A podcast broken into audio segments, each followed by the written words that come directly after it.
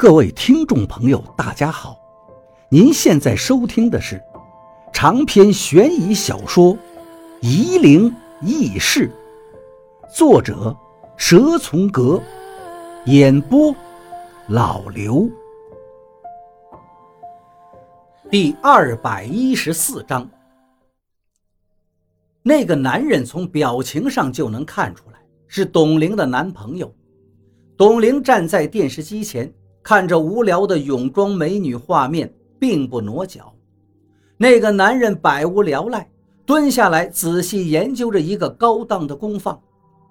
董玲等了我半个多小时，我才把那一对情侣打发走了，连忙和董玲打招呼。董玲脸上松动了一下，对我说道：“看不出来呀，你的口才还不错，不像以前那样，总算是有点出息了。”那个年轻男人见董玲这么跟我说话，脸上就露出了点尴尬，但又极力的掩饰着。我也无话。董玲突然就带了个男人在身边，让我很不适应。我习惯了他八心八肝的跟随着王八，现在突然他的身边冒出个大帅哥，我也是有点手足无措，不知道说什么好。董玲淡然地跟我说道。这个是我男朋友，叫李寻欢。董玲的手向那个大帅哥招了招。李寻欢，我的眼睛瞪得老大。小李飞刀吗？不是啦。董玲估计已经习惯了别人这种表情。李行环，我笑了笑，对李行环说道：“我姓徐，叫我疯子就行。”你好，你好，李行环向我伸出手。幸会啊，我和玲玲要结婚了，专门来看看家电的。我不习惯和人握手，只是碰了一下李行环的手，就把手缩了回来。董玲站着不动，也不说话，不知道心里在想什么。我和李行环两个大男人非常尴尬，只好拿面前的高档音响说事儿。讲了一会儿，李行环就决定要买，我都有点发愣了。一般都是来好几次才决定买的，李行环倒是真爽快，十几分钟就下决心要买这两三万块钱的东西了。我看见他手腕上戴着梅花机械表，我没有心理准备，对李行环非常感激，知道他一定是看着董玲的面子照顾我的生意，连忙对他说道。我去问问老板，看能不能给你们打点折扣。董玲在一旁什么都没说，就是看着电视机里的泳装美女。一个顾客又来了，我又去招呼，董玲和李行环就向床品区转了过去。等我下了班，和接班的同事交代好了，换了衣服，刚走到电梯口，就看见董玲和李行环竟然还没有走。我问他们。结婚是不是很麻烦？要看这么多东西。李行环说道：“我和玲玲想请你吃顿饭，谢谢你。你们照顾我生意，应该是我谢你们才对呀。但我并不想和他们吃饭。说实话，我心里有点不爽，闷着在骂王八这个抛皮。抛皮是宜昌方言，不懂得珍惜事情的傻瓜。”可是李行环一再坚持，我明白了，这应该是董玲的意思。李行环有自己的车，是一辆桑塔纳，看来他的条件比王八要好多了。李行环问我去哪儿吃饭，我说无所谓，就近找了个饭店。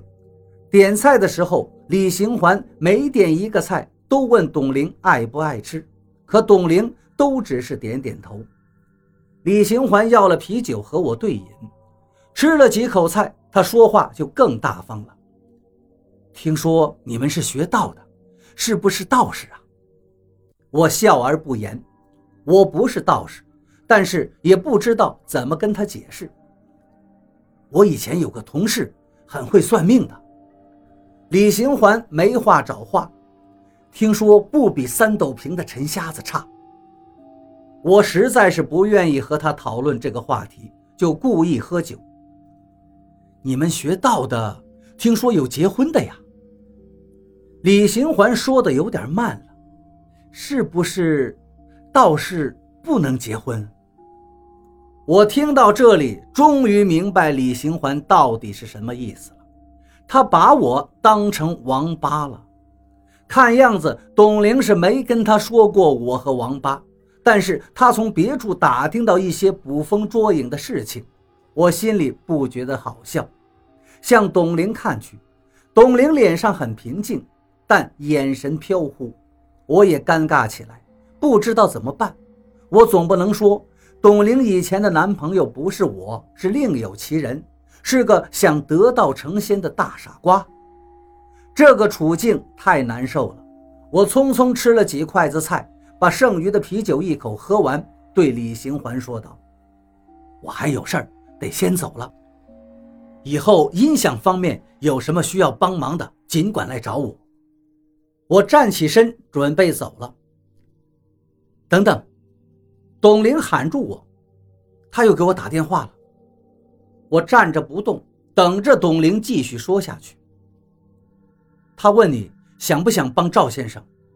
董玲又说道：“要是想帮，九月初九到老河口去找他，他在那儿等你。”原来董玲找我就是替王八给我带话。这个丫头变了，还晓得请我吃顿饭，再问我帮不帮忙。我问道：“老河口那么大，我去哪儿找他呀？”梨花湖宾馆。如果问不出来，就说电力宾馆。董玲说道：“你们在说谁呀？”李行环被我和董玲的一问一答弄得莫名其妙。我拱拱手走出了酒店。王八这个人越来越虚伪了，明知道我肯定会答应。却还要多此一举地问我愿不愿意。我回到仓库，刚好刘院长和陈阿姨也在，他们在劝赵一二去医院疗养。赵一二的精神比前段时间要好得多了，但是身体还很消瘦。赵一二当然是不愿意去的，任凭刘院长夫妇说干嘴皮子，还是不答应。我对刘院长说道：“你们先回去吧，我来劝他。”刘院长夫妇走了之后，我对赵一二说道：“赵先生，您认识那个跟金仲关系不错的罗师傅吗？”“认得呀。”赵一二不屑地说道。“罗瘸子的师傅被老子当年一顿好打，哈哈，在龙泉。他们两师徒从金银港那边过来，老子等了他们一夜。他们修炼的法门……”我说了一半就被赵一二打断了。老子才不学他们那个狗屁法门，搞得人不像人，鬼不像鬼的。你莫劝我。我其实也知道赵一二肯定不会答应的，不然早就劝他了。现在是抱着一线希望，想让他去学散魂魄的修炼法。但是就算是他答应，我们去风宝山找到罗瘸子。罗瘸子会不会教也是个问题，即便是会教，谁知道他会不会使坏，让赵一二立马翘辫子呢？